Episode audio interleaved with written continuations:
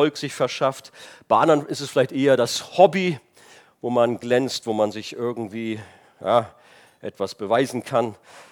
Bei anderen ist es der eigene Körper, wenn sie ständig ins Fitnessstudio rennen und dort ihre Muskeln stehlen und noch und noch neue ja, Ziele anstreben. Ich weiß nicht, was es bei euch ist. Wir sollen eigentlich unsere Identität in Christus finden. Ich glaube, das ist uns allen klar. Braucht man gar nicht groß drüber reden, sondern das ist eigentlich das, worauf es ankommt.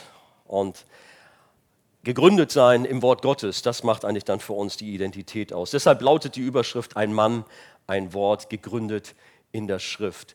Es gibt einen Bibelabschnitt oder muss was sagen, einen Psalm, der dieses Thema besonders beinhaltet. Und wenn man diesen ganzen Psalm ähm, tiefergehend bearbeitet, dann brauchen wir tatsächlich ein bisschen Zeit. Jemand hat von gesagt, bei zwei Stunden hat, glaube ich, Björn gesagt, wir können noch mehr drauflegen. Würden nicht ausreichen. Damit ist Psalm 119. Ich werde ihn nicht ganz lesen. Wer eine Bibel hat, kann aber sie mal aufschlagen beim Psalm 119. Und äh, ja, so die ersten 14 Verse habe ich mir mal rausgepackt, so exemplarisch und kann dann mal da auch ein bisschen drauf eingehen.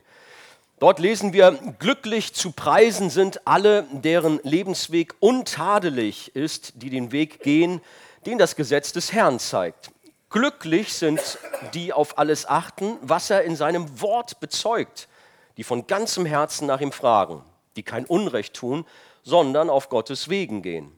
Du selbst, Herr, hast uns deine Ordnungen anbefohlen, damit wir sie mit ganzem Ernst beachten. Ach, dass ich doch beständig die Wege gehen möge, auf denen ich deine Bestimmungen einhalte.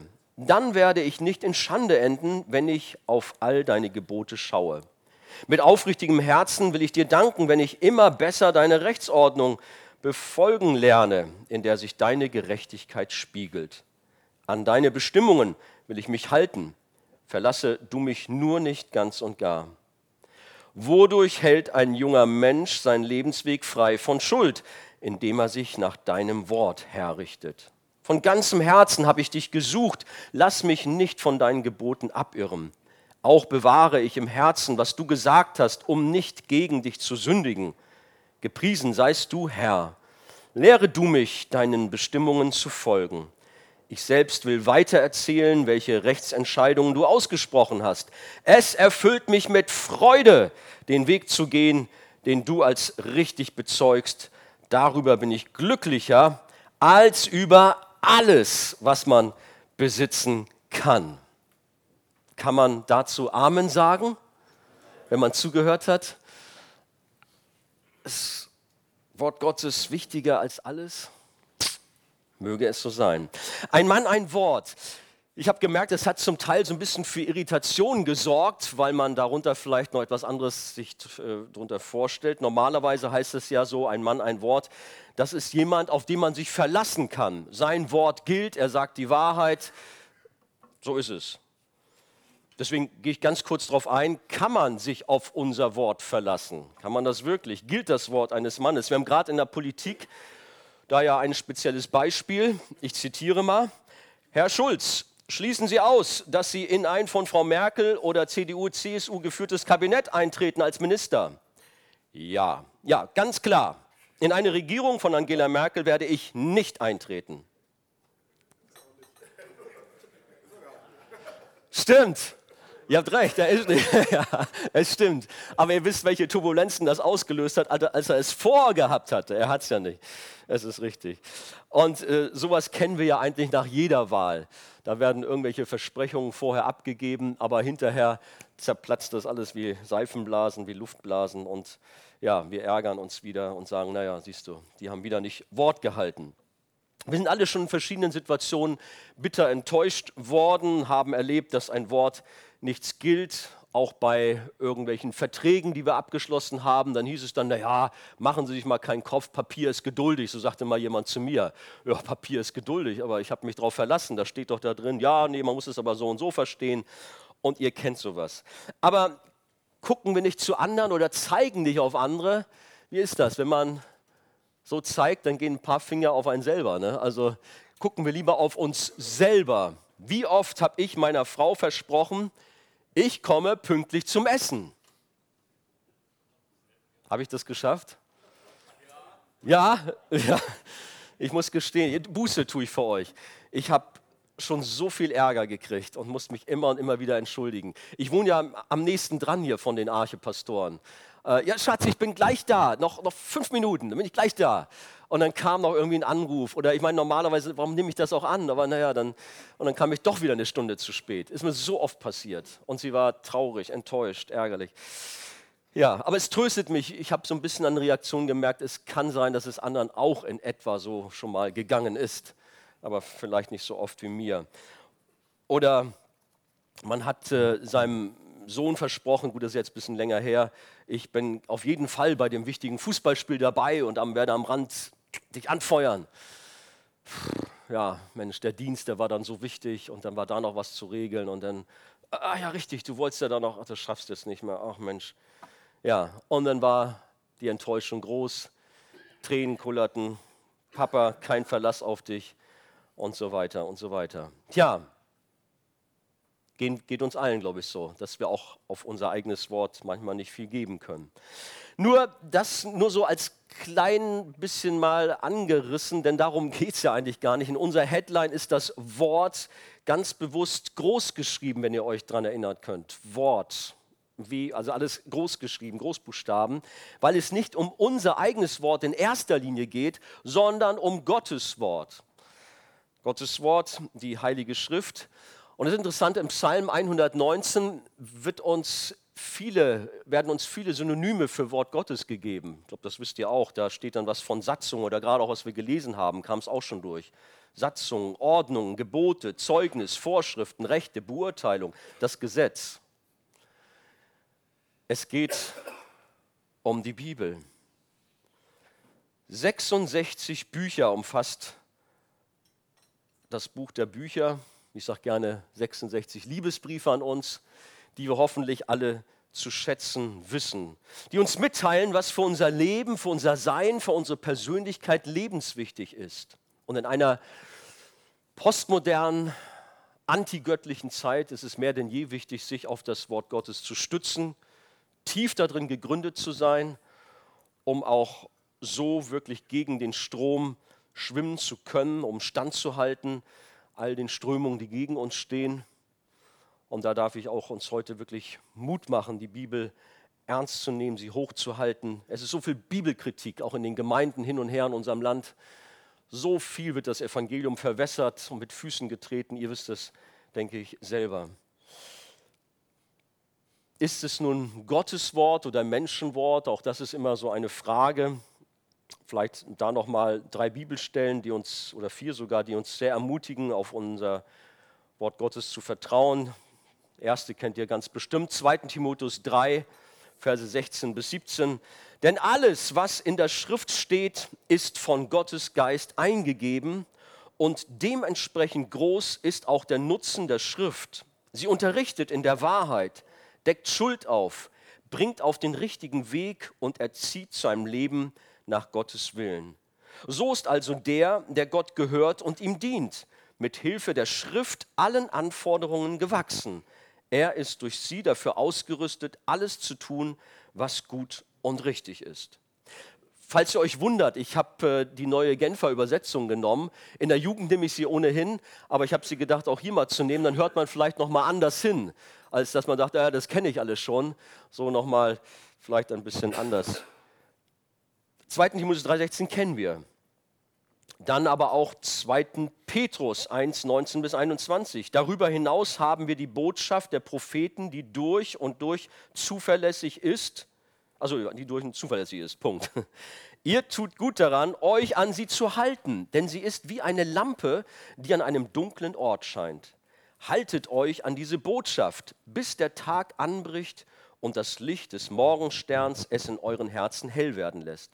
In diesem Zusammenhang ist es von größter Wichtigkeit, dass ihr Folgendes bedenkt.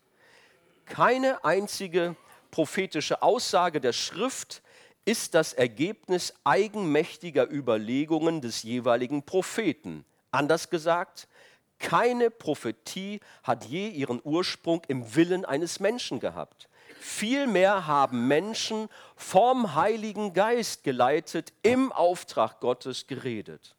Das ist unser kostbares Wort, was wir haben dürfen. 1. Thessalonicher 2,13. Im Übrigen danken wir Gott immer wieder dafür, dass ihr die Botschaft, die wir euch in seinem Auftrag verkündeten, als das aufgenommen habt, was sie tatsächlich ist. Das Wort Gottes und nicht eine Lehre von Menschen. Und seit ihr glaubt, erfahrt ihr die Kraft dieses Wortes in eurem eigenen Leben. Tun wir das? Ich hoffe ja. Und als letztes noch eine Kostprobe Galater 1.11. Denn eins müsst ihr wissen, Geschwister, das Evangelium, das ich verkünde, ist nicht menschlichen Ursprungs. Das sind also ein paar ganz wichtige Schriftstellen, die uns deutlich machen, worauf kommt es an bei der Bibel, bei der Heiligen Schrift. Es ist nicht Menschenwort, nicht menschliche Weisheit, sondern von Gott gegeben, von Gott ausgehaucht wie es ja ursprünglich vom Griechischen heißt. Wir können dem Wort Gottes absolut vertrauen. Gottes Wort ist die Wahrheit, die Autorität für unser Leben. Du verlässt dich auf so viel, auf Versicherungen, auf Menschen, auf was weiß ich nicht alles, auf die Politik, auch wenn sie nicht Wort hält. Verlass dich auf das Wort Gottes und du bist nicht verlassen. Ein Mann, ein Wort heißt also bei diesem Thema heute, dass der Mann die Bibel liebt, sie studiert, nach ihr lebt in ihr, und in ihr fest gegründet und verwurzelt ist. Und dann wird dein Leben glücklich sein, erfüllt sein, segensreich sein, so wie wir es auch gelesen haben. Der Mann wird immer Christus ähnlicher sein, weil er, nämlich Jesus, selbst das Wort ist, wie uns das Johannesevangelium deutlich macht. Das kennen wir alle. Am Anfang war das Wort, Wort war bei Gott. Wer war das Wort? Jesus. Wenn wir dieses Wissen haben, dass es eigentlich immer nur um Jesus geht, wenn das tief in unserem Herzen verankert ist, dann sollten wir auch unsere Bibel, das Wort, noch viel mehr zu schätzen wissen. Mein erster Punkt ist, Gottes Wort ist kostbar. Ich habe übrigens mal eine Bibel mitgebracht, wartet mal, ich hole die mal her. Ähm, ich danke da Udo und Natalia Knabenschuh, dass sie diese Bibel der Arche so zur Verfügung gestellt haben, dass wir sie verwahren und vielleicht nochmal ausstellen. Schaut mal, sieht das nicht nach einer kostbaren Bibel aus? Das ist also mit so einem Holz, Holzdeckel, mit Leder, ordentlich vom Holzwurm durchzogen. Oder es ist vielleicht auch ein Bücherwurm, ich weiß nicht so genau. Ich sage euch, da kriegt man Ehrfurcht, wenn man darin blättert der Mann, der sie besessen hat, hat reingeschrieben, ich habe sie im Jahre 1703 Anno Domini des Herrn erworben. Also ich habe mit Alexander Schick drüber gesprochen, er ist ja Archäologe, Freund aus Sylt. Er meinte, die muss mindestens aus den 1690ern stammen. Eine alte, ehrwürdige Familienbibel, die leider sehr beschädigt ist, deshalb ist sie nicht so sehr viel wert, sonst würden wir sie längst irgendwo schon verschlossen haben. Aber Udo, ein kostbares Stück, was ihr uns da hinterlassen habt. Und mir hat das so gezeigt, Mann, so ein Buch, uralt, ist übrigens das gleiche noch drin, was wir heute haben, steht nichts anderes drin. Oder auch wenn wir an alte Schriftrollen denken, Qumran. Könnt ihr nachher mal reingucken, mal ganz zaghaft die Seiten berühren, so voller Liebe, voller Zärtlichkeit. Ja? Oder kennt ihr die Geschichte von Wolfgang Wegert, wo er mal in einer Fernsehsendung die Bibel geküsst hat? Gab es dann gleich einen Scheck von, ich weiß nicht, von 1000 Euro oder so. Müssen wir vielleicht öfters machen in der Fernsehsendung. Steigt das Spendenaufkommen. Gottes Wort ist kostbar. Ich meine, die Frage nach einem glücklichen Leben, das beschäftigt alle Menschen. Und wenn man so fragt, wie bekommst du das klar, dann sagen die Leute, ja, wenn ich einen Lottogewinn hätte, durch Reichtum, durch Wohlstand, dann habe ich ein glückliches Leben. Aber für uns, die wir Jesus nachfolgen, kann das nicht die Antwort sein. Ich hoffe, dass keiner dann antwortet, ja, wenn ich noch ein größeres Auto habe oder wenn ich jedes Jahr dreimal im Urlaub fahren kann oder äh, sonst was Reichtum, sondern dass du auch sagst, nein, Gottes Wort ist die Antwort. Die Gebote Gottes sind mir so wertvoll, sie schätze ich über alles. Lebe danach. Der Psalmist ist so begeistert, also der Psalmist von 119 hier ist so begeistert vom Wort Gottes, dass er es als die höchste Stufe der Glückseligkeit betrachtet, ihm gleichgestaltet zu werden. Und wir sind ja heute als Männer zusammen. Ich sage euch, es braucht echte Männer mit Rückgrat. Männer, keine Waschlappen, keine Weicheier, die Gottes Wort ernst nehmen, die Jesus ohne Wenn und Aber dienen, sein Wort auch umsetzen. Unser Bibelabschnitt beginnt mit sehr ermutigenden Worten und zeigt, worauf es in einem glücklichen, gesegneten Leben ankommt. Deswegen dieser Ausdruck, glücklich zu preisen sind alle, deren Lebensweg untadelig ist, die den Weg gehen, den das Gesetz, die Bibel, des Herrn zeigt. Oder glücklich sind die auf alles achten, was er in seinem Wort bezeugt. Und dann kommt es, die von ganzem Herzen nach ihm fragen, oder vielleicht habt ihr das bei euch, Luther oder Schlachter sagen, die von ganzem Herzen nach ihm suchen. Und das ist etwas, wo ich stehen geblieben bin, dieses Suchen. Suchst du Gottes Wort? Vertiefst du dich da drin? Im Psalm 1 heißt es auch, glücklich ist der Mann, der sich ganz und gar kompromisslos nach Gottes Wort ausrichtet das heißt ohne Tadel lebt, kein Unrecht tut, die Gebote Gottes ernst nimmt, danach lebt. Es geht um Männer heute Morgen, die nach Gott von ganzem Herzen fragen oder suchen, so wie man einen Schatz sucht, etwas ganz Kostbares. Und wie gesagt, so eine Bibel mag schon so einen ideellen, kostbaren Wert für einen haben. Oder ich kann mich daran erinnern, ich komme aus dem Rheinland und da in der Stadt, wo ich herkam, da gab es viele Russlanddeutsche, die auch in der Zeit der Sowjetunion verfolgt worden sind und mitunter auch Bibeln handschriftlich abgeschrieben haben. Ich habe mit ihnen selber gesprochen. Da bist du voller Ehrfurcht, wenn du das hörst, wie sie unter Einsatz ihres Lebens äh, äh, ja, sich so eine Bibel verschafft haben, indem sie sie abgeschrieben haben und sie gehütet haben wie nichts anderes auf der Welt. Ihr Leben äh, riskiert haben, um eine Bibel zu besitzen. Ich habe äh, vor einiger Zeit mal eine Geschichte erzählt. Ich, aber nee, das war nicht bei den Männern, nicht, dass ich mich wiederhole, vielleicht kennen einige, aber ich dachte, das passt ganz gut hier rein. Da war ein Ehepaar aus Kalifornien, die machte beim Gassi gehen ich gehe eigentlich viel zu selten mit unserem Hund Gassi, müsste ich öfters mal machen. Ihr werdet gleich sehen, warum. Beim Gassi gehen machten sie den Fund ihres Lebens. Sie entdeckten nämlich auf ihrem eigenen Grundstück einen Goldschatz mit mehr als 1400 wertvollen Münzen. Experten schätzen den Wert der Goldstücke auf mehrere Millionen Dollar. Das ist einer der wertvollsten Schätze, die jemals in den USA gefunden wurden. Dann haben sie gefragt, wie ist denn das vor sich gegangen? Dann haben sie gesagt, naja, wir haben da so eine alte Büchse aus der Erde ragen sehen an einem Weg, den wir seit Jahren fast jeden Tag entlang gehen. Mit Hilfe eines Stocks grub dann die Frau die Dose aus, trug sie ins Haus und dort sprang dann der Deckel auf und zum Vorschein kamen 20 Dollar Goldmünzen. Sie haben dann noch weiter gesucht und haben dann den ganzen Schatz dort gefunden. Auf Anfrage hin, was denn für sie ganz wichtig war jetzt bei der ganzen Entdeckung, haben sie gesagt, ja, wir haben festgestellt, sei dir nicht zu gut, dich zu bücken und eine rostige Dose zu untersuchen. Die Geschichte hat es in sich, wenn man darüber auch so ein bisschen geistlich nachdenkt. Ich meine, so wünschen wir uns vielleicht auch mal sowas zu finden, aber ähm, Schätze liegen verborgen, sind vergraben, sie müssen geduldig gesucht werden und es kostet viel Mühe, sie zu heben. Man muss sich bücken. Ich meine, wenn es alles wäre, hier war es tatsächlich nur bücken mit dem Stock ein bisschen stochern und später dann zu graben, um die restlichen Sachen hochzuholen. Aber ihr wisst selbst, wie beschwerlich das sein kann, wenn ihr mal so eine Doku gesehen hat, habt, wie Leute da am Buddeln, am Tauchen sind, um irgendwelche Schätze zu heben, wie sie alle alles dran setzen ein verschollenes Bernsteinzimmer zu finden oder irgendwelche äh, Schiffe, die dort Silberbarren geladen haben. Und Menschen setzen alles dran. Was setzen wir dran, um die Schätze der Heiligen Schrift zu heben? Was setzen wir dran, um in Gottes Wort wirklich nach dem Willen Gottes zu suchen für unser Leben? Der Schreiber des Psalms, der sagt in Vers 18 oder bittet das, Herr, öffne mir die Augen, damit ich die Wunder erkenne, die dein Gesetz enthält.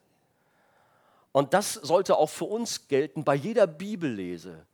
Jedes Mal, wenn wir die Bibel aufschlagen, dass du dann in etwa so rangehst, Herr, lass mich jetzt nicht oberflächlich was lesen, sondern öffne mir die Augen für die Wunder, die du für mich bereitet hast in deinem kostbaren Wort. Lass sie aufleuchten, auch wenn ich Dinge vielleicht schon zigmal gelesen habe, aber dass ich doch auf Schätze stoße, so wie dieses Ehepaar mit den Goldmünzen. Ich habe es oft erlebt, dass ich bei Bibellese, beim Studium solche Entdeckungen machen konnte. Und ihr, euch geht das vielleicht auch so. Das bahnbrechendste Erlebnis war für mich, die Souveränität Gottes zu entdecken. Ich bin so aufgewachsen, vielleicht wie viele von euch. Man muss nur die Ärmel hochkrempeln und muss so richtig wollen und dann werden wir als Macher sein und Reich Gottes bauen und werden alles umkrempeln und werden Menschen zum Herrn führen. Wir haben Verantwortung, ist richtig. Aber ich war da sehr falsch gepolt und dachte, alles liegt an mir und habe eigentlich Gott völlig ausgeklammert. Ja, Gott hilft, gib noch deinen Segen. Aber eigentlich dachte ich, bin der Dreh- und Angelpunkt. Aber dann im Wort Gottes zu entdecken, Moment, das kommt gar nicht auf dich in dem Sinne an, sondern Gott ist der Herr. Der Begriff Allmacht ist nicht nur irgendwie so eine Floskel, sondern er ist wirklich allmächtig. Er regiert wirklich.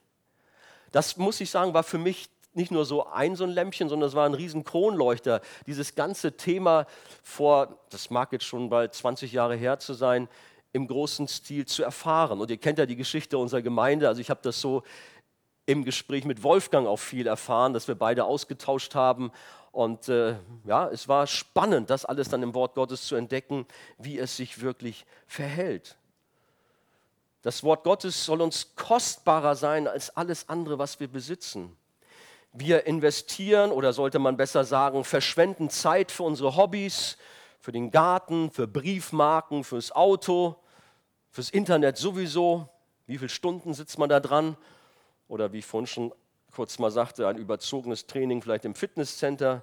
Nein, der Psalm 119 sagt uns, dass wir doch so einen Einsatz, so eine Investition für das Wort Gottes aufbringen sollen. Und dass wir auch erkennen sollen, es ist ein kostbarer Schatz, ein Goldschatz. Übrigens, der Schreiber von 119 sagt doch in Vers 72, finden wir, das Gesetz, das du ausgesprochen hast, bedeutet mir mehr als Tausende von Gold- und Silbermünzen. Oder Vers 56, es ist ein Geschenk oder ein Schatz, heißt es auch, für mich deine Ordnungen bewahren zu dürfen. Herr, du selbst bist mein kostbarer Schatz. Könnt ihr euch so reinversetzen, den Psalmisten, der in Schwärmen gerät, dass er die Bibel hat, dass er das Gesetz Gottes bei sich haben darf. Dass die Bibel uns ein so viele wunderbare Wahrheiten gibt. Kein Wunder, dass der 109. Psalm der längste Psalm der Bibel geworden ist. Eine andere Geschichte, da ist ein alter Goldgräber gewesen zur Zeit des großen Goldrausches da in Kalifornien, der da auch sein Leben lang versucht, sein Glück zu machen, indem er gebuddelt hat und gesucht hat, aber er hatte nie gefunden, lebte völlig verarmt und wurde am Ende in seiner verwahrlosten Hütte tot aufgefunden. Ein anderer kaufte das Gelände von den Nachkommen auf und wollte darauf bauen. Doch beim Ausgraben des Fundaments stieß er auf eine riesige Goldader. Tragisch. Der arme Goldreber vorher hatte einen riesen Besitz gehabt. Er lebte jahrzehntelang auf einer Goldmine, von der er gar nichts wusste. Und auch das ist wieder ein großartiges Bild, das sind alles wahre Geschichten übrigens, ein großartiges Bild für Menschen, die das Wort Gottes bei sich haben und doch nicht haben. Sie haben die Bibel in ihren Häusern, aber das wertvolle Buch steht nur verstaubt in ihren Regalen. Sie bleiben arm und suchen überall nach dem großen Glück, weil sie den Schatz im Buch der Bücher nie entdeckt haben oder auch die Mühe scheuen, sich dran zu machen, ihn zu heben. Und das gilt auch für uns. Wir sind nun mal hier in einer Gemeinde. Ich freue mich, dass die Arche dafür steht, die sehr intensiv am Wort arbeitet, die gründlich in die Tiefe geht. Also verstehe das nicht falsch, jetzt nicht so als Selbstbeweihräucherung, aber höre ich immer wieder und es freut mich, das zu hören, dass die Arche dafür steht, das Wort Gottes ernst zu nehmen. Und das wollen wir auch weiter tun, noch mehr denn je. Und ich fordere uns alle auf, als Männer dieser Gemeinde, da uns gegenseitig, wie heißt es, lasst uns anreizen zu guten Werken, da weiterzumachen, voranzugehen dass wir noch mehr im Wort gegründet sind, noch mehr in der Schrift studieren. Aber wie fatal ist es, wenn wir uns hier zur Arche zählen, aber das Wort Gottes nur lässig nehmen, es doch nur verstaubt im Schrank stehen haben. Das ist dann wirklich fatal, wenn wir in einer Gemeinde sind, die sich so sehr um das Wort bemüht, auch so viel darin schürft und arbeitet, aber man selber dann vielleicht doch so nachlässig ist. Ich möchte, dass wir uns bezüglich des Lebens mit der Heiligen Schrift heute neu herausfordern lassen. Unsere Ehen und Familien, unsere Gesellschaft brauchen dringend mehr Männer, die im Wort Gottes wirklich tief gegründet sind. Es gibt Leute, die erkennen gar nicht den Wert eines Schatzes und haben sich damit schon um ein Vermögen gebracht, wenn sie zum Beispiel ein altes Gemälde auf den Flohmarkt gebracht haben. Endlich habe ich den Schund aus dem Keller hier weggebracht. Und plötzlich kommt jemand, der Ahnung davon hat und sagt, wow, was wollen Sie davon haben? Oh, 10, Dollar, 10 äh, Euro oder so können Sie mitnehmen. Und später stellt sich raus, das Ding, das hatte einige tausend Euro wert. Herr, lass uns den Wert deines Wortes erkennen. Und der Psalmist er kennt es. Er liebt das Wort. Und er sagt zum Beispiel im Vers 7, wir haben es gelesen, mit aufrichtigem Herzen will ich dir danken, wenn ich immer besser deine Rechtsordnungen befolgen kann. Also dieser Mann, der liest das Wort, er nimmt es auf, er saugt es auf, er dankt Gott dafür, er stößt sich nicht daran, er kritisiert es nicht, wie es heute oftmals auch in christlichen Kreisen leider üblich ist, wo man es auseinandernimmt und nicht mehr so haben will, wie es geschrieben steht, sondern er ist dankbar für das Wort und möchte immer mehr die Rechtsordnung befolgen. Oder Vers 14, es erfüllt mich mit Freude, den Weg zu gehen, den du als richtig bezeugst. Darum bin ich glücklicher als über alles, was man besitzen kann oder 16, an deinen Bestimmungen habe ich große Freude. Dein Wort will ich niemals vergessen. Vers 20, zu jeder Zeit verzehre ich mich vor Sehnsucht nach meiner Frau. Auch ihr Männer. Wir wollen uns nach unseren Ehefrauen vor Sehnsucht verzehren, wir lieben sie. Aber hier geht es um das Wort Gottes, eine Sehnsucht zur Bibel zu haben. Vor Ehrfurcht sagen, wow, ich darf das lesen, was mein Vater im Himmel mir aufgeschrieben hat, um mir seinen Willen mitzuteilen.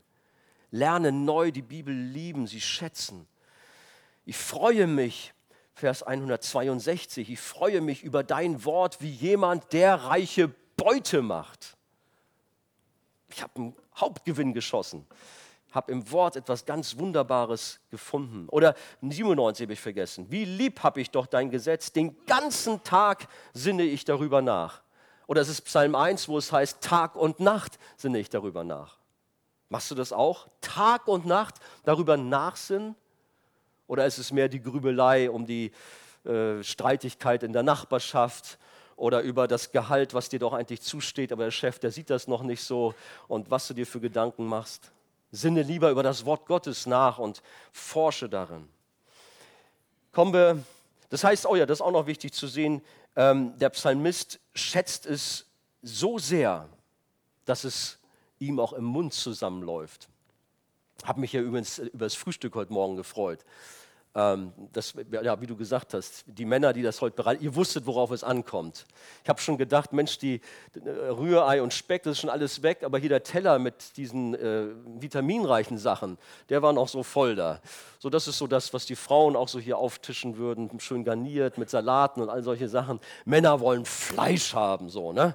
Also ein gutes Steak, das ist dann über alles, das geht so. Und also muss ich sagen, das Wort Gottes ist kostbarer, ist leckerer als das wertvollste Steak, was lange abgehangen ist. Es gibt ja da ganz tolle Sachen von, ach, ihr seid mehr Experten als ich, aber ich habe da Sachen gelesen, du meine Zeit, da läuft mir das Wasser im Mund zusammen, was es da alles gibt.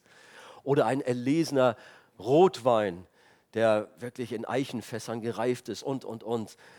Und du genießt es.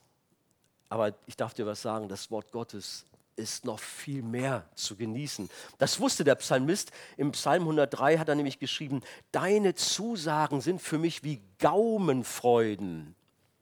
Könnt ihr mitfühlen so? Mm, Gaumenfreuden, ja, sie sind süßer noch als Honig, besser als das beste Steak, als der edelste Tropfen. Oder der Prophet Jeremia sagt in Jeremia 15, Vers 16, Dein Wort ward meine Speise, so oft ich es empfing. Und dein Wort ist meines Herzens Freude und Trost, denn ich bin ja nach deinem Namen genannt, Herr Gott Zebaoth. Aber gehen wir weiter als zweiten Punkt. Also das erste, das Wort Gottes ist wertvoll, ist wichtig, dass ihr merkt, was haben wir da eigentlich? Dass wir neu eine Sehnsucht zum Wort Gottes bekommen. Es ist nicht irgendwie ein Buch, was wir im Schrank haben, sondern das Wichtigste überhaupt. Aber wie nehmen wir denn das Wort Gottes nun auf? Wie haben wir denn Umgang damit?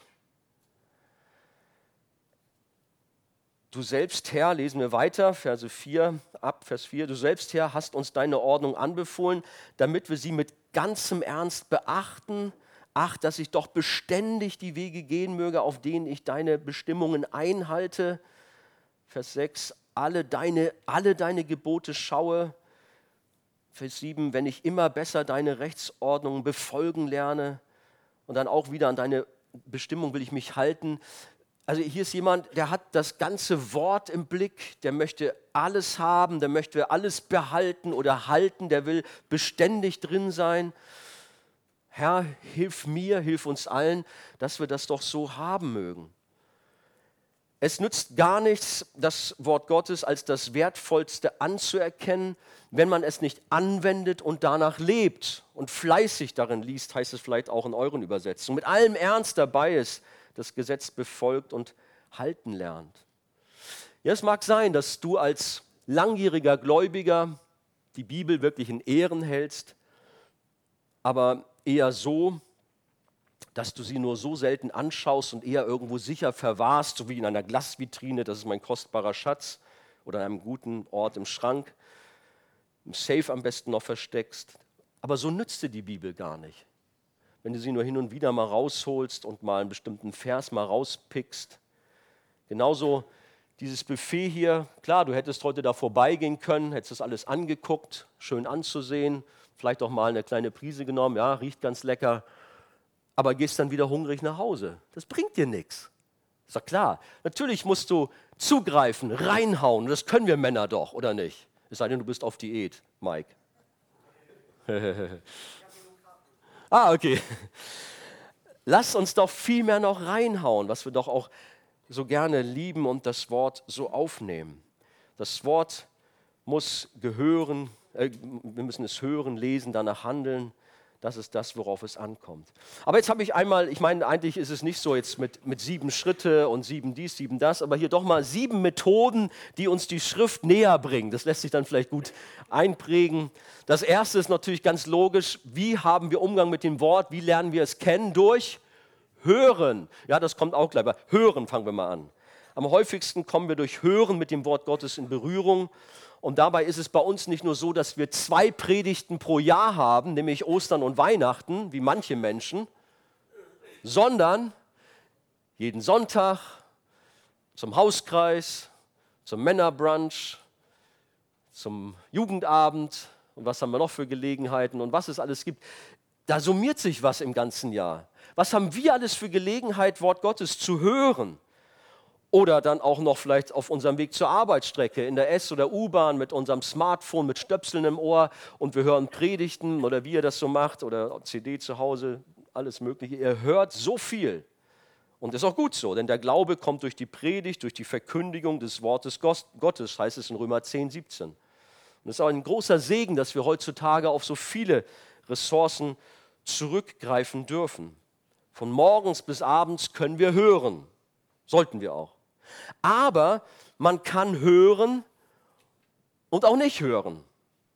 Es geht mir manches Mal, dass ich irgendwie zuhöre, auch in der Predigt passiert das, aber dass man dann plötzlich so abschweift, mit den Gedanken nicht ganz dabei ist. Man denkt, ach, das kenne ich ja alles, seine eigenen Gedanken sich macht oder plötzlich mit seinen Gedanken bei irgendeinem Gespräch ist, was man hinterher noch zu führen hat, jetzt hier im Gottesdienst mal angenommen. Und ehe man sich versieht, hat man den Anschluss verpasst, was schade ist. Denn wenn du da bist, Audienz beim König hast, der dir seine Botschaft übermittelt, dann gebührt es der Anstand, hinzuhören. Nicht, weil der Christian Wegert predigt, Wolfgang Wegert oder wer auch immer von den Pastoren, sondern weil Gott selbst redet zu uns, dass wir zuhören, dass wir konzentriert sind. Im Ezekiel 33, Vers 31 steht, und sie werden zu dir kommen, wie das Volk zusammenkommt und vor dir sitzen als mein Volk und werden deine Worte hören, aber nicht danach tun. Das ist dann tragisch. Wenn man hört, aber es geht nur rein und wieder raus und hat keine tiefere Wirkung. Oder wir kennen auch Jakobus 1, 22, wir sollen Hörer, nicht nur Hörer, sondern auch Täter sein. Oder in Offenbarung 1, Vers 3 steht, wer diese prophetische Botschaft hört, und sich danach richtet. Also hören und auch danach tun. Oder was wir in Apostelgeschichte jetzt gerade vor einiger Zeit hatten, Apostelgeschichte 17, 11, Da war von Juden in Beröa die Rede, die waren nicht so voreingenommen wie die ähm, Glaubensgeschwister in Thessalonik, denn von ihnen sagt man, mit großer Bereitwilligkeit gingen sie auf das Evangelium von Jesus Christus ein, nahmen es auf und sie studierten täglich die Heilige Schrift, um zu prüfen, ob das, was Paulus lehrte, mit den Aussagen der Schrift übereinstimmte. Das ist das, was wir tun sollen. Deswegen lieben wir es ja auch als Archepastoren so sehr, wenn jeder die Bibel dabei hat.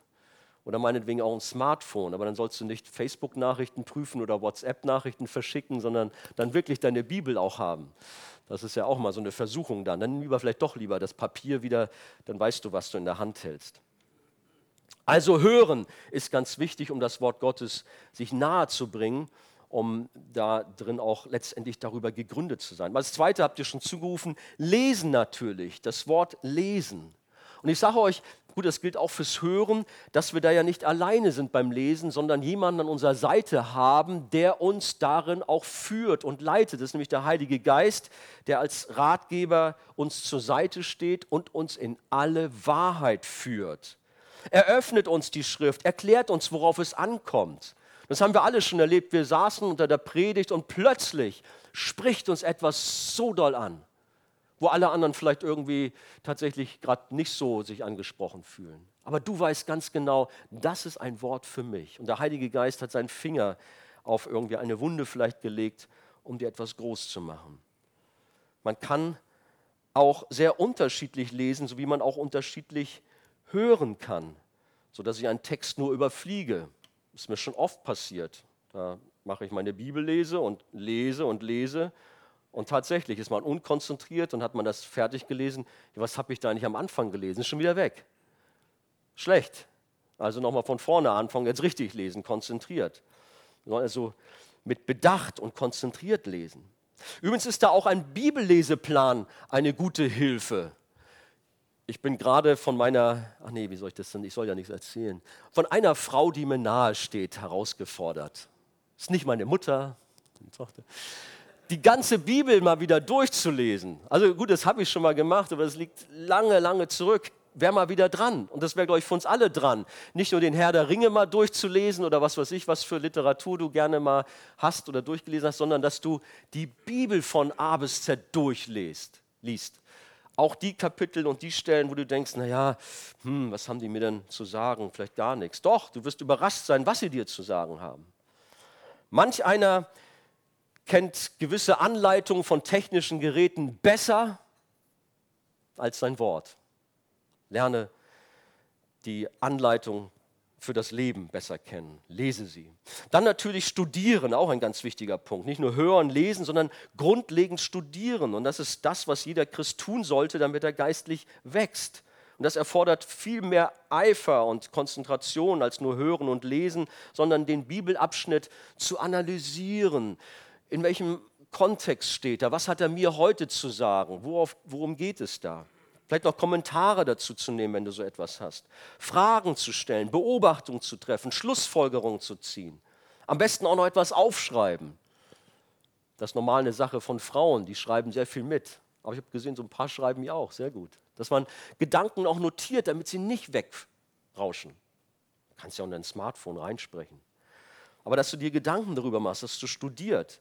Da gibt es übrigens äh, für sein Bibelstudium einen Tipp von Jerry Bridges kennt vielleicht auch manch einer von euch, ein sehr äh, versierter Bibellehrer oder auch, auch Seelsorger. Er hat Sprüche Kapitel 2, Verse 1 bis 5 dort empfohlen. Da steht geschrieben, mein Sohn, wenn du meine Rede annimmst und meine Gebote behältst, sodass dein Ohr auf Weisheit acht hat und du dein Herz der Einsicht zuneigst, ja, wenn du nach Vernunft rufst und deine Stimme nach Einsicht erhebst, wenn du sie suchst wie Silber und nach ihr forscht wie nach Schätzen, dann wirst du die Furcht des Herrn verstehen und die Erkenntnis Gottes finden. Ich habe gerade mit unseren Jugendhauskreisleitern letztens äh, über fünf A's gesprochen. Ich weiß nicht, ein paar haben wir hier. Daniel Hong ist da. Fünf A's, kannst du dich daran erinnern. Hier habe ich mal fünf B's. Und zwar finden hier fünf Hinweise mit B an, wie wir ein Bibelstudium betreiben sollen. Das erste B, Belehrbarkeit. Wir sollen belehrbar sein. Das heißt, das Wort annehmen. Hier stand es da drin im Text, dass wir, wenn du meine Rede annimmst. Oder das zweite, eine Bereitschaft zum Gehorsam haben. Die Gebote behalten, hat es geheißen. Ein weiteres B, Bedachtnahme und Konzentration, dein Herz der Einsicht zuneigst. Ein weiteres B, betendes Nachsinnen. Text heißt es nach Vernunft rufen und Stimme nach Einsicht erheben. Und dann ein bleibendes Streben, Forschen nach verborgenen Schätzen. Das sind so die Bs, die der Jerry Bridges uns nahelegt. Ich bin jetzt vielleicht ein bisschen schnell, damit wir die Furcht Gottes verstehen und die Erkenntnis Gottes finden. So ist das, was bei Sprüche dabei rauskommt. Also etwas ganz Wichtiges für uns alle, dass wir doch viel mehr im Bibelstudium sind, als es bisher wohl sind. Ich wünsche es uns allen, dass wir Freude und Lust darauf bekommen, während wir hier so darüber sprechen. Dann ein weiteres, um die Bibel kennenzulernen, das ist auswendig lernen. Ich musste das, als ich auf der Bibelschule war, ich weiß nicht mehr wie viel, ich musste eigentlich oft wissen, was in jedem Kapitel der Bibel drin steht. Gut, da konnte man so ein bisschen vage sagen, aber ich musste auch ganz viele Bibelstellen auswendig lernen. War anstrengend. Aber ich sage euch, manchmal ist es schön, wenn man in Seelsorgegesprächen, vielleicht wenn du gerade keine Bibel zur Hand hast, dann irgendwie aus deinem Fundus zu schöpfen, zu sagen, hey, es steht geschrieben. Übrigens so wie Jesus das gemacht hat, in der Versuchung mit Satan. Könnt ihr euch daran erinnern? Es steht aber auch geschrieben, so und so. Also es lohnt sich auch, die Bibel auswendig zu lernen und abrufen zu können. Ein weiteres ist Nachdenken. Auch eine gute Methode und wichtige Methode, habe ich gerade schon gesagt, Tag und Nacht nachzusinnen. Im bekannten Psalm 1 steht es, glücklich zu preisen, wer Verlangen hat nach dem Gesetz des Herrn, darüber nachdenkt, Tag und Nacht. Wir erinnern uns an Maria, die den Engel empfangen hat oder er kam zu ihr und dann heißt es von ihr, sie prägte sich all diese Dinge ein und dachte immer wieder darüber nach. Was man auch mit dem Wort Gottes machen kann, es singen. Lobpreis, wir lieben Lobpreis. Und da ist es auch wirklich gut und wir achten ja auch als Archegemeinde darauf, dass es tiefe Texte sind. Nicht nur oberflächlich, sondern dass auch biblische Inhalte transportiert werden. Und insofern kann man auch durch Singen auch die Bibel sich nahebringen. Übrigens im Psalm 119, Vers 172 steht, Deine Zusagen will ich besingen, denn alle deine Gebote sind ganz und gar gerecht. Und Punkt 7, wir können auch Wort Gottes beten. Und das muss ich sagen, war mir oft schon ein großer Gewinn. Gerade habe ich, oder eingangs habe ich gesagt, ich war das letzte Mal hierbei, als ich über das Thema Leid gesprochen habe. Das waren schlimme Zeiten bei uns als Familie, auch in unserer Ehe, alles gar nicht so einfach. Und manchmal konnte ich einfach auch nicht mehr beten, da ging nichts mehr. Irgendwie war das alles leer und ich war kaputt am Ende. Aber es war so schön, dann einfach die Psalmen aufzuschlagen und einen Psalm zu beten, zu eigen zu machen und dann dadurch Trost und Kraft zu erfahren. Durch die verschiedenen Methoden des Umgangs mit der Schrift verinnerlichen wir das Evangelium mehr und mehr, nehmen die Wahrheiten auf und werden auf diese Weise immer mehr im Wort gegründet und verwurzelt. Und da komme ich nochmal zum berühmten Psalm 1, wo es ja heißt, ihr kennt ja diese Stelle, also glücklich zu preisen, wer nachdenkt Tag und Nacht. Und dann heißt es, er gleicht einem Baum, der zwischen Wasserläufen gepflanzt wurde. Zur Erntezeit trägt er Früchte und seine Blätter verwelken nicht. Was ein solcher Mensch unternimmt, das gelingt. Ein wunderschönes Wort. Ein Mann wie ein großer, starker Baum. An was für Bäume denken wir? So die deutsche Eiche zum Beispiel. Tief gegründet, stark und mächtig, die jedem Sturm trotzt, die Schutz spendet, die Tiere, die sich dort bergen, Schatten spendet. Kann man viel reinlegen in dieses Bild. Aber auch natürlich gilt es für uns. Wir brauchen Männer, die stark sind wie so ein Baum. Nicht, weil sie so im Fitnesscenter so viel Muckis aufgebaut haben und so, ne, sondern wirklich geistlich stark, geistlich trainiert sind sodass wir stark sind im Herrn, tief gegründet und verwurzelt sind im Wort Gottes.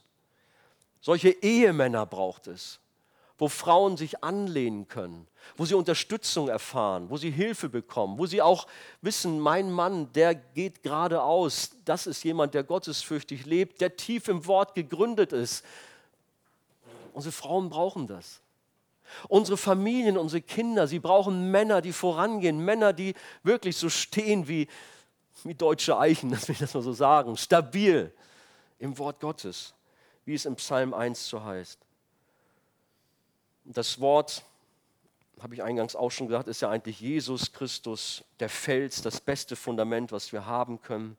Aber auf diese Grundlage hin haben wir natürlich auch das, dass wir darin eine wirkliche Identität haben, wenn das so das Generalthema ist.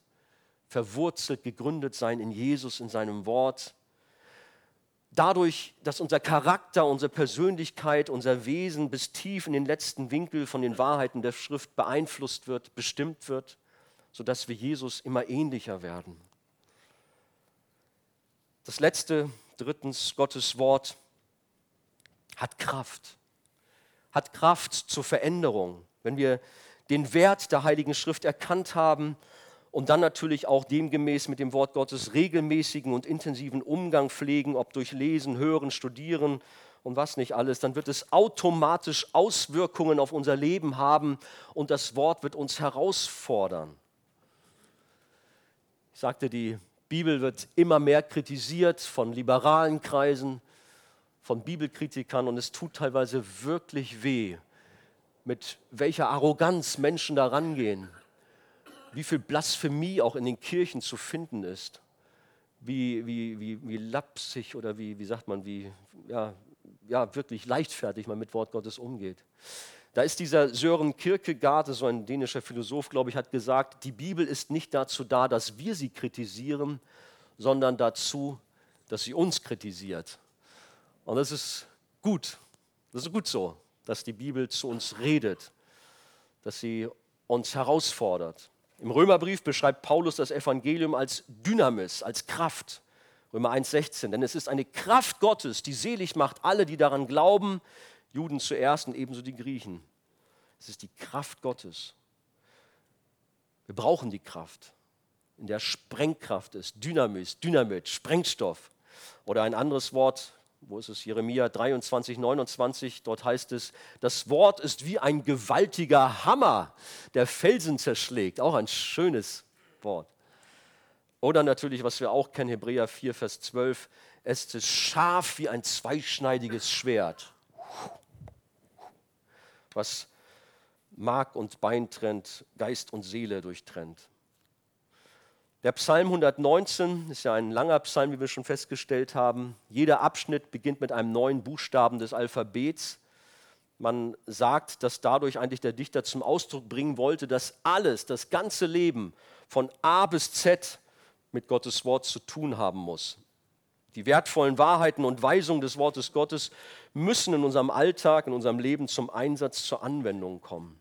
Und da könnte man jetzt noch stundenlang reden. Natürlich kommt auch in unserem Psalm etwas durch. Gottes Wort bewahrt vor Sünde. Das haben wir auch gerade in unserem Text, wo es heißt, dass ein junger Mensch, natürlich geht es auch für ältere Menschen, seinen Lebensweg frei von Schuld hat. Oder wann hat er ihn? Indem er sich nach deinem Wort herrichtet. Und dann heißt es weiter, von ganzem Herzen habe ich dich gesucht, lass mich nicht von deinen Geboten abirren. Auch bewahre ich im Herzen, was du gesagt hast, um nicht gegen dich zu sündigen. Wir haben das Wort Gottes, um zu wissen, was der Wille Gottes für unser Leben ist, um nicht zu sündigen, um nicht das Ziel zu verfehlen, um nicht irgendwie unser Leben an die Wand zu fahren oder das unserer Ehe oder unserer Familie. Deswegen ist es so wichtig, im Wort gegründet zu sein. Das Wort Gottes haben wir auch von mal gehört, es, es, ist, es spiegelt etwas wider. Ja, es ist wie ein Spiegel. Meine, vielleicht sind wir jetzt nicht so die Typen, die jetzt morgens vorm Spiegel stehen und da stundenlang darauf zubringen, aber vielleicht ja doch ein bisschen. Ich war von nicht, ach ja, wie war das? Mit den Amerikanern, ich bin nicht so oft in Hotels, mit den Amerikanern war ich da bei der Wartburg vor einigen Monaten, ist doch schon wieder her. Da war ich im Hotel und habe dann so einen Spiegel da gehabt und war plötzlich erschrocken, dass der so vergrößert hat. Oh, oh. Und plötzlich alles sah, was ich hier so hatte, so an kleinen Unebenheiten und Pickeln und was weiß ich nicht alles. Aber so ist das Wort Gottes. Wir haben das vor Augen. Es ist im Grunde wie so ein Vergrößerungsspiegel und zeigt uns die dunklen Schattenseiten oder die dunklen Seiten unseres Lebens, deckt sie auf, schonungslos auf, um zu zeigen, wo Veränderung nötig ist. Aber das Wort belässt es nicht nur dabei, sondern es sorgt auch eben um, äh, für Beseitigung. Das Wort Gottes hat Kraft. Es ist Schwert, es ist Hammer, es ist Sprengstoff. Es kommt nicht leer zurück, wissen wir. Es richtet aus, wozu es gegeben ist. Gottes Wort führt uns auf den richtigen Weg zurück. Wir hatten eingangs die Stelle 2. Timotheus 3,16. Es ist gegeben, äh, unterrichtet uns in der Wahrheit, deckt Schuld auf, bringt auf den richtigen Weg, erzieht zu einem Leben nach Gottes Willen. Deswegen brauchen wir das Wort Gottes. Das Wort Gottes erfrischt. Psalm 119, Vers 93. Ich will deine Befehle nimmermehr vergessen, denn du erquickst mich damit. Es gibt nichts Erfrischenderes als das Wort Gottes, wenn man down ist, wenn man niedergeschlagen ist und man sich daran laben darf. Oder das Wort Gottes gibt Freude, du bist niedergedrückt am Ende. Wir haben diesen Vers 14 schon gehabt. Es erfüllt mich mit Freude. An deinen Bestimmungen habe ich große Freude. Dein Wort will ich niemals vergessen. Vers 16. Der Psalmist weiß, dass er gerade im Wort Gottes Freude findet und nicht an irgendeinem Bereichen dieser Welt. Das ist auch so ein Thema, da könnte man jetzt anhalten, könnte einen eigenes, eigenen Bereich aufmachen. Wo suchen wir unsere Befriedigung? Wo suchen wir unsere Erfüllung? Da ist der Kampf mit Pornografie, da ist der Kampf mit irgendwelchen Nebensächlichkeiten, die wir zur Hauptsache unseres Lebens machen. Vielleicht sogar Kampf mit Alkohol und Drogen. Weiß nicht, was bei euch in eurem Leben vielleicht so los ist. Und du versuchst eigentlich nur Glück zu finden, nur Freude zu finden. Aber eigentlich das, was wir gelesen haben, der Anfang vom Psalm 119, auch beim Psalm 1, glücklich ist der Mann, du wirst wahres, wahres Glück finden, wenn du im Wort gegründet bist. Suche nicht woanders, sondern suche im Wort und du wirst Freude und du wirst Erfüllung finden. Gottes Wort weist uns den Weg. Da haben wir so viele Psalmen oder auch hier im 119, der 105. Dein Wort leuchtet mir dort, wo ich gehe. Es ist ein Licht auf meinem Weg. Gottes Wort spendet Trost, es gibt Hoffnung. Es sind so viele wunderbare Worte Gottes, die uns in unserem Alltagsleben herausfordern, die uns das geben, was wir brauchen. Ich möchte zum Schluss kommen. Der Psalmist liebt das Wort, das haben wir gemerkt. Er lebt da drin und er hat die verändernde Kraft des Wortes selbst an sich erfahren sodass sich seine Liebe zum Wort so weit manifestiert, dass er selbst zum Verkündiger wird. Vers 12, gepriesen seist du, Herr, lehre du mich, deine Bestimmung zu folgen. Ich selbst will weitererzählen, welche Rechtsentscheidung du ausgesprochen hast.